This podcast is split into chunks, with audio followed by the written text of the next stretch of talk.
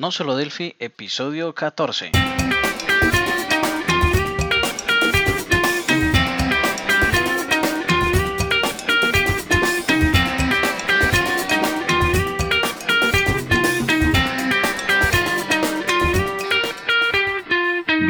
Bienvenidos a nosolodelphi.com, el podcast, el programa donde hablamos entre otras cosas de Delphi. Mi nombre es Emilio Pérez, consultor de Delphi y MVP de embarcadero en España. Y al otro lado tenemos, hoy sí, a Johnny Suárez, programador Delphi y también MVP de embarcadero Colombia. Hola Johnny, ¿qué tal estás? ¿Qué tal la semana o las dos semanas, mejor dicho? no, pues estas dos semanas con mucho trabajo, retos interesantes, eh, soluciones replanteadas, cambié de proveedor de internet, un par de modificaciones interesantes a cierta clase que había creado en el pasado para consumir APIs REST, que en últimas es una clase que utiliza REST Response, REST Request, REST Client, aunque la idea de esta es simplificar aún más dichas peticiones, logrando utilizarla de una manera más simple en nuestros aplicativos. Eh, ¿Qué opinas, Emilio, de eso, del cambio de Internet y de, lo de la clase? Bueno, pues nada, muy, muy interesante todo todos los cambios que, has hecho. Eh, tu caída de Internet que tuviste ahí, pues nos dio un, un digamos, un podcast un poco extraño la semana pasada, aunque bueno, contento de que conseguimos sacarlo. Y esta semana pues vamos a tener dos casi, casi seguidos. Y bueno, como siempre, como siempre dando formación, programando, hablando con clientes, haciendo consultoría, incluso hasta patinando con los niños. Bueno, un poco de todo. En esta semana que además de todo lo anterior, también he tenido problemas con el proveedor de, de, de, mi, de mi hosting y bueno, un poco enfadado con ello, pero bueno, ya esperaré que se me pase y, y, tendré que tomar carta en el asunto porque la verdad me han hecho una faena grande. No, pues se pusieron de acuerdo todos los proveedores entonces. Sí, sí, sí, bueno, es que eh, me dijeron que, se, que había problema con un disco duro, que lo iban a cambiar, bueno, me enteré después que lo iban a cambiar, hicieron una migración de un, de un servidor a otro, eh, se suponía que era cristalino, lo que pasa que en vez de recuperarme la, la, versión última, que hubiera sido todo transparente, pues me recuperaron una versión del 20 de octubre. Y encima le tengo que estar agradecido de que me hayan, de, de que me hayan salvado desde el 20 de octubre. Y, y, tú has hecho unos cambios enormes. Pero después de eso, eh, me han recuperado la copia de, de, la noche anterior. Después de 16 horas con la copia, ante, con, con la copia antigua. O sea que, que no sé lo que se ha cambiado, lo que no se ha cambiado en el día, lo que hay nuevo, lo que no hay nuevo. O sea, todo durante 16 horas de todas mis páginas web, con el trabajazo que tiene, con enlaces en página web, con clientes que trabajan con ella. nada, cursos que tengo metidos, eh, de todo, vamos. Y, y, y, encima, y encima me dicen que la culpa la tengo yo, ¿sabes? ¿Por qué se supone que la culpa la tienes tú? No entiendo. Nada, por quejarme. O sea, la, la, culpa es tuya por haber avisado sobre el error. Si no hubieras avisado sobre el error, no, no habría pasado nada. No, no, es que ellos, ellos no, sabrían, no se habían dado ni cuenta de que habían puesto una versión antigua. Yo decía, mira, que, que el SSL sale caducado. ¿Qué ocurre? Venga, te lo voy a arreglar. Y me ponen el SSL nuevo. Y no se dan, ni no se dan cuenta de que la, de que salía un SSL de hace meses por culpa de una, de, una restauración de ellos. Y así, pues, oye, que este también, ahora da este otro error de SSL. Bueno, venga, te lo voy a arreglar. Y lo arreglaban. así y así. Vamos, una, una locura que es que me entran ganas de tener mi, pues propio, mi propio servidor administrado por mí, que si la lío, la lío yo solo. Pero no que, que uno tiene un administrado que cuesta un dineral para que no te lo administren o te lo administren de esa manera, ¿no? Bueno, pero bueno, vamos a seguir, eh, Johnny. Que ¿Qué, noticias tenemos esta semana? Que esta semana volvemos a la normalidad con noticias y todo. ¿Qué tenemos? ¿Qué ha ocurrido? Como primera noticia, recordar una vez más que se viene el CodeRage 12 en español cargado de temas interesantes como por ejemplo tecnología RAD que sería FireDAC, eh, FireMonkey, FireU, BCL, DataSNAP, RAD Server, eh, REST Client, Interbase, Enterprise Connector. También, por ejemplo, hay otros como con mejores prácticas eh, que serían Unit Testing, escribiendo código sólido, eh, dependencia injection, clean codes, en fin, patrones que son muy interesantes. También tecnología emergentes como trabajando en, en el cloud, servicios redes, microservicios, blockchain, criptografía. Bueno, podemos encontrar ahí eh, cantidad de, de, seminarios y aún no ha salido pues la agenda con, con los temas exactos. Sin embargo, sé que habrán muchos ejemplos como siempre, pudiendo preguntar eh, en vivo y en directo a cada uno de los exponentes. En mi caso, por ejemplo, hablaré sobre FireDAG y sus características útiles, aunque poco utilizadas por los usuarios, como Dynamic Array, ejecución asíncrona de consultas y varios temas más sobre FireDAG. Muy bien, Johnny. Yo voy a, yo voy a hablar sobre programación orientada a objetos y también sobre Unigui, que por cierto, hablando de, Unigui, este lunes 5 de febrero tenemos el evento online en directo donde vamos a hablar sobre esta tecnología, sobre Unigui, es decir, hacer aplicaciones web de manera sencilla, fácil, a través de Delphi. Y bueno, todos ustedes vais a ser los protagonistas, o más bien van a ser vuestras preguntas. Así que a las 16.00 hora española, el lunes 5 de febrero, estaremos, recordad, es UTC más 1. Así pues, eh, esto será el, el, lunes, ¿de acuerdo, Johnny? Y bueno, siguiendo con las noticias, pues recordar que hay unos componentes, FMX Design, que son unos componentes para, para FireMonkey, en los cuales van a dar un aspecto muy profesional a, a nuestras aplicaciones, ¿de acuerdo? Entonces, en FMX Design, darle una vuelta, no es la primera vez que lo, que lo comentamos, estos componentes, lo que pasa es que tienen mucho, mucho potencial y por eso, bueno, lo, lo volvemos a recomendar, ¿de acuerdo? Ponernos un comentario si os ha gustado, si, si os parecen interesantes. ¿Y qué más noticias tenemos, Johnny? No, pues antes de decir que si alguno de los oyentes prueban los componentes, nos gustaría tener ahí como la retroalimentación en los comentarios de qué les ha parecido, si, si les ha, ha parecido que la aplicación no se vuelve lenta, si tiene buen performance y si en últimas pues cumplen con el objetivo como, como parece ser, ¿no? Y bueno, como otra noticia, eh, tenemos, a ver, los clústeres de Linux le permiten convertir equipos de escritorio de bajo costo en supercomputadores de alta potencia. Eh, aprende cómo usar Delphi en esta plataforma de alto rendimiento. Esto se trata de un seminario web que se llevará a cabo el próximo 15 de febrero. No sé exactamente quién dictará este seminario. El tema se ve como muy interesante. Eh, como siempre el enlace lo vamos a colocar en la, en la nota del episodio, ahí en no solo delphi.com barra 14. ¿Y qué otra noticia tenemos por ahí?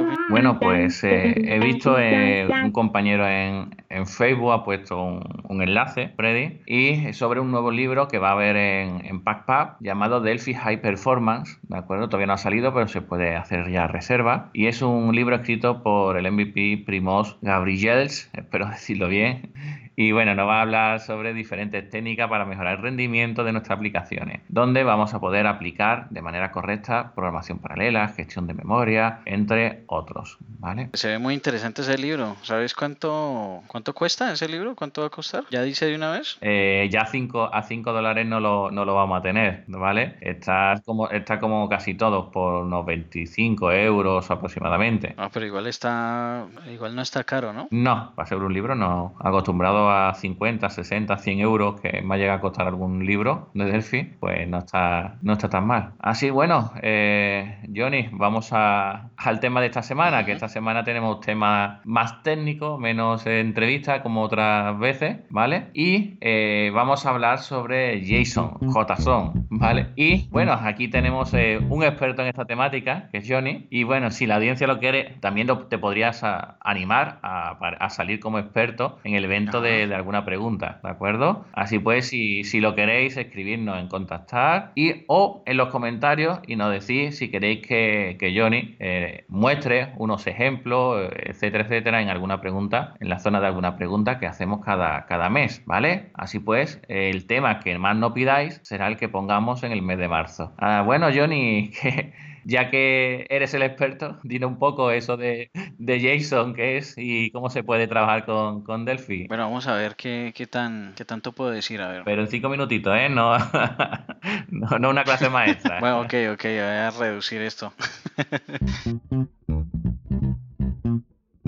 JSON es un eh, significa JavaScript Object Notation. JSON es un formato para el intercambio de datos. Eh, básicamente JSON describe los datos con una sinta- sintaxis dedicada eh, que se usa para identificar y gestionar los datos. JSON nació como una alternativa a XML. el fácil uso que se propagó en JavaScript pues hizo que mucha gente quisiera utilizar JSON. Es como JSON es prácticamente un archivo plano, como también lo es XML, solo que no tiene tanta ciertas, eh, digamos, especificaciones. eh, por ejemplo, XML tiene, te dice que cómo se llama un campo, abre una etiqueta, el valor y cierra la etiqueta de ese campo y así, ¿cierto? Eso hace que la transmisión sea más pesada que la de JSON, ya que JSON simplemente son pares clave valor. Entonces, por ejemplo, Ujú. en XML era menor que, nombre, mayor que, el nombre de la persona, menor que, slash, y el nombre y menor, mayor que. Se duplicaba mucha información, ¿verdad? Exacto. Mientras que con JSON es, por ejemplo, eh, nombre, dos puntos, el nombre de la persona y ya. Entonces ahí ya termina el tema. Eh, también pues tiene su sintaxis como por ejemplo si abro llaves, eh, estoy indicando un objeto JSON y si abro corchetes es un arreglo. Ya puede ser de, de objetos o valores de tipo string, entero, booleano. Ah, un array, ¿no? Exacto, sí, también. Sí, eso es, es un arreglo, sí. Pero también puede ser objetos JSON, ¿no? Entonces, cuando hablamos de esto de, de JSON, parece que estuviéramos hablando también al mismo tiempo de objetos en Delphi, ¿cierto? Sí. Porque Delphi también tiene pues sus clases con sus propiedades. Cada una tie- puede tener un tipo eh, raw, como es un string o integer, o puede tener también una propiedad de esas, puede tener un, un objeto como tal. Entonces, se han creado ciertas clases en, en Delphi a, a- a través del tiempo y hay ciertas funciones que nos permiten entender cómo está eh, creado un JSON y volverlo objeto en Delphi o viceversa. El objeto de Delphi volverlo un documento JSON y transmitirlo de esa manera, digamos, a un servidor, ya sea de cualquier tipo, un RAD server, por ejemplo, un DataSnap. Pero lo mejor de- del cuento es que, por ejemplo, ahora sacaron unas unidades nuevas en Delphi Tokyo que nos permiten mapear JSONs de una manera mucho más fácil que antes, JSONs que vienen de otras plataformas como las de PHP, Java, cualquiera. O sea, siempre se ha podido, solamente que esta, con estas clases es mucho más fácil y es mucho más rápido. De hecho, ahí en Avatic, esta, la semana pasada implementamos un, varias clases JSON y utilizamos estas nuevas unidades y se veía pues es que el rendimiento mejora muchísimo porque el parseo del, del documento es bastante bueno. Mejoró mucho, mejoró mucho. La verdad que mejoró muchísimo. Y también, bueno, el, lo de live binding también mejoró mucho, lo de eliminarlo, ¿verdad? Sí, lo que pasa ahí con el live binding es, es que al conectarlo al list view, el list view eh, como que recibe una retroalimentación ahí cuando uno está haciendo ejecución en otro hilo y se pone bastante lento con el live binding. Entonces quitarlo y ponerle los ítems de forma manual, pues dio como resultado una velocidad impresionante, ¿no? Sí, la verdad sí. Bueno, pues como, como veis, hay muchísimas, muchísimas cosas que nos ocurren en el día a día y el, el- el JSON es, eh, con- es para eh, enviar información entre un lugar a otro. Entonces, muy utilizado ahora con DataSnap, eh, la, la parte REST, eh, también con cualquier tipo de tecnología que hagamos donde hay intercambio de información. Siempre que hacemos cualquier conexión tipo REST, o también se le dicen RESTful, para hacer intercambio, por ejemplo, crear una página con Angular, JavaScript, Angular JS o Angular, mejor dicho, para los más puristas, eh, y eh, se intercambia datos con nuestro servidor, con RAS Server, con DataSnap, eh, REST o con eh, Delphi MVC Framework o cualquiera de, de los componentes que tengamos en Delphi para hacerlo. Entonces, ese JSON es el, el que intercambia, el fichero intermedio, el cual pues, es muy liviano y muy fácil de analizar sintáctica y semánticamente. El XML era más pesado. Sí. Entonces, cuando queríamos cargar un XML, la- lo previo que tenía que hacer, si el fichero era muy grande, pues se volvía un poco imposible de, de abrir, ¿no? Se llevaba un tiempo para conseguir abrirlo. De hecho, la misma transmisión era eh, más, más lenta porque como duplicaba tanta Sí. información, pues digamos, eh, pues el archivo era mucho más grande el que tenía que transmitir. Mm, Entonces, más lento transmitiendo y más lento abriéndose. Ajá, y procesándolo. ¿Vale? Entonces, bueno, por eso la fuerza que ha cogido este, este JSON, que también tiene una notación binaria, JSON-B, que, eh, bueno, que mejora un poquito más aún eh, esta información, ¿vale? Bueno, pues terminamos la parte de, de JSON, estos tips, recomendando, como ha comentado Johnny, esos nuevos componentes que vienen con, con las versiones nuevas de, de Delphi. Y vamos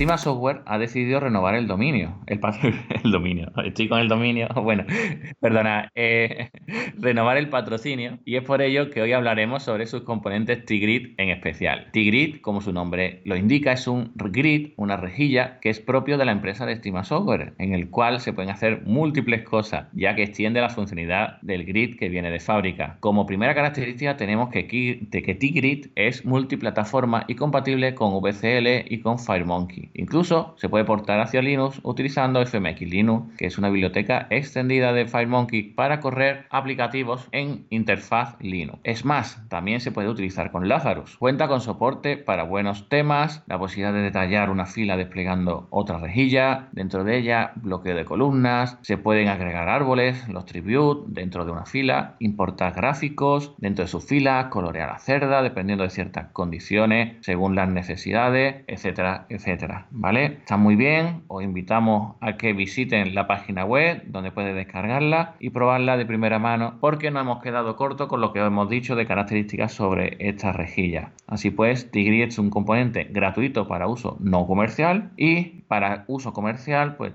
cuesta solo 79 dólares para poderlo utilizar. Entonces, bueno, una vez que hemos visto nuestro patrocinador, vamos a ir con el concurso.